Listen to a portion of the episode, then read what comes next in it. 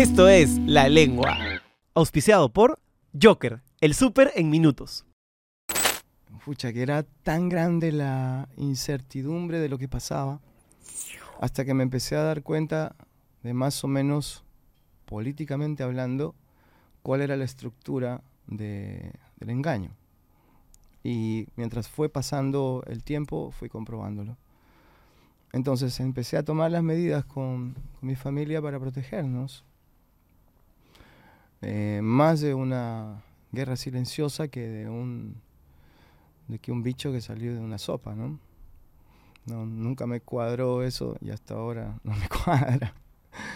Entonces eh, estuve atento con toda la información que había, todo eso y ahora las estadísticas pues están tirando a, a favor de, de lo que yo pensaba, ¿no? Eh, Al principio especulaba, pero luego empecé a ver y averiguar un poco más. Solo por cuidado individual, ¿no? Solo no, no con, una, con una nota de, de querer convencer a, a alguien. Claro, tú no tienes un interés propagandístico, sino que compartes tu opinión. Así es. Y mi, mi forma de compartir es para que el que tiene oídos, que oiga, pues, ¿no? Y, y el que no los tiene, pues seguirá escuchando su música. Yo, eh, desde, mi, desde mi lado, em, cuidando a mi familia, y eso es lo que ha enriquecido y ha hecho hacerme dar cuenta de la frase esta que te dije hace un ratito, ¿no? Si no hay ganancia, hay aprendizaje. Y creo que ha sido una etapa grande de aprendizaje donde me hace dar cuenta del tamaño de las piedras que hay delante tuyo, que casi nadie ve. Y en este momento, en esa etapa, no tuviste, porque mucha gente tuvo muchas personas que partieron, que fallecieron, que se murieron. De hecho, yo tuve una persona que, que me quería mucho, que bueno, que conocí hace muchos años, que, que falleció. Bueno, tenía otros, otros problemas de, de salud y esto llegó pues a, a darle la estocada final, pero ¿no tuviste una experiencia de alguien varios. cercano Varios amigos, parientes. Y qué te hacía pensar sobre ese bicho en ese momento? O sea, te, porque entiendo que hay una hay un manejo de la información distinto, pero también hay una no sé si llamarlo enfermedad, porque no soy técnico de ese tema, pero hay algo que está llevándose a la gente también, ¿no? Sí, claro. Pero hay algo que la gente no tiene en cuenta. En un horno microondas, si pones un vaso con agua, a los, al minuto hierve, ¿De acuerdo? ¿no? Vivimos en un gran horno microondas. Y nosotros somos 70% agua. Y nuestra agua es la sangre. Y si la sangre hierve, pues se endurece. Y se forman trombos. Trombosis. Y si se forman trombos, entonces no pasa la sangre. Y si no pasa la sangre, no pasa el oxígeno. Y si no pasa el oxígeno, pues te ahogas. Entonces, lo que yo creo, personalmente, es que ha sido una mala praxis, una mala práctica, la que han empleado los expertos. Y han tratado un tema vascular como respiratorio. Si pones a alguien en una cama que te bombea oxígeno, y el oxígeno no puede pasar. Es como si pisaras la manguera, en algún momento se sale del caño. Y eso es un infarto. Yo es lo que veo. Sí, es válida, cada uno tiene no derecho soy opinión. médico, no soy, no- pero tampoco soy sonso. y veo que hay una cosa que nadie tiene en cuenta, que hay una influencia electromagnética que nadie tiene en cuenta y nosotros somos bioeléctricos también. ¿Y te acusaron en algún momento de conspiracionista, negador? Sí, que se vayan a la mierda, bro. Yo digo lo que pienso y lo que siento. Y lo digo de buena voluntad. Ah, claro, es que sí, Eh. pues, o sea, al final, cuando uno tiene un micro delante, a mí me ha pasado que con, yo tengo un micro delante una hora todos los lunes y empiezas a ver ciertos patrones de, de acusación que, que la gente tiene mucha, mucho deseo de sangre, ¿no?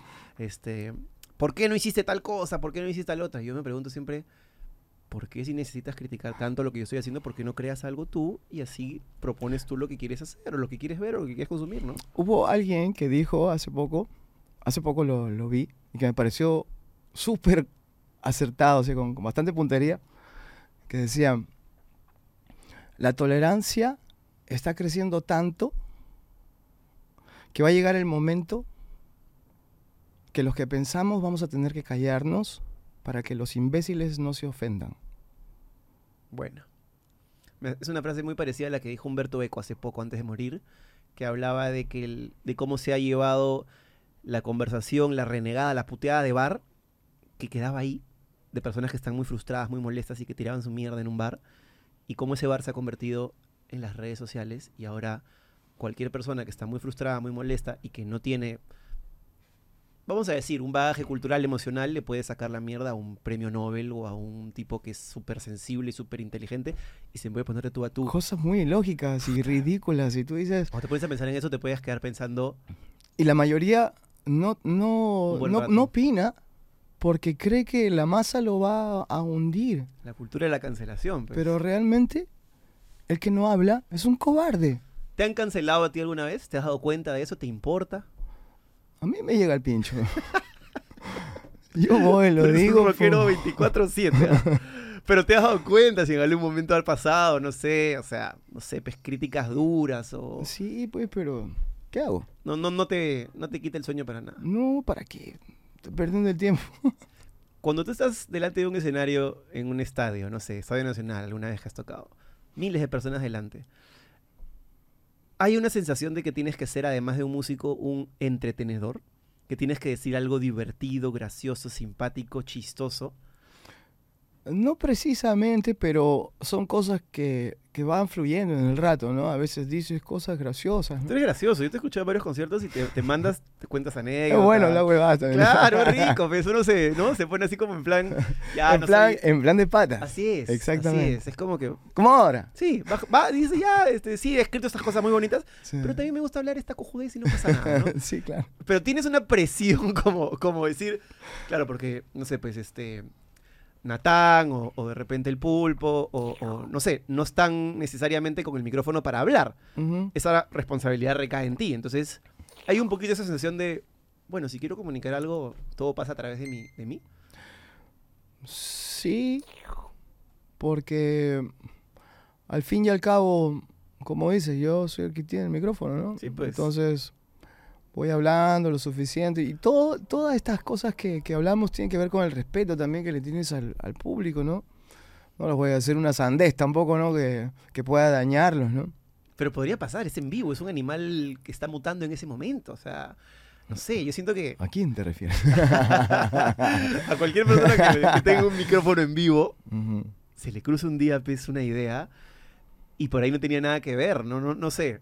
A mí me, me interesa mucho esto de la comunicación en vivo porque siento que puede generar mucho, mucho juicio de valor sobre alguien que solamente tuvo ese momento para pensar un impulso de lo que le pasó en la cabeza y lo soltó a través de la palabra, pero no necesariamente es necesariamente siempre lo que esa persona piensa o siente o quiere y después se arrepiente. Hay muchos videos de, de cantantes que han dicho alguna cosa y después se han arrepentido, ¿no? Desde esta típica chiste, ¿dónde están los de la U, los de Alianza, los de no sé qué? O ay, he llegado tarde al concierto por tal cosa. O sea, Ya eso nunca lo he dicho.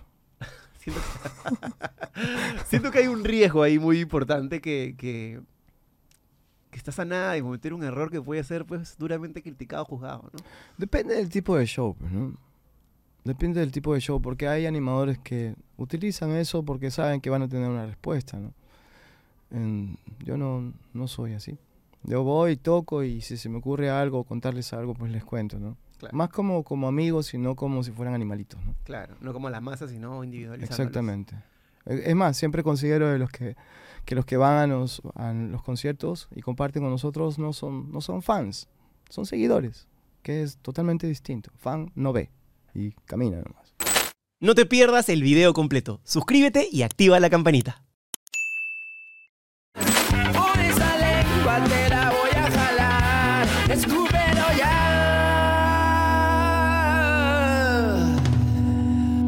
Esto es La Lengua. Auspiciado por Joker, el súper en minutos.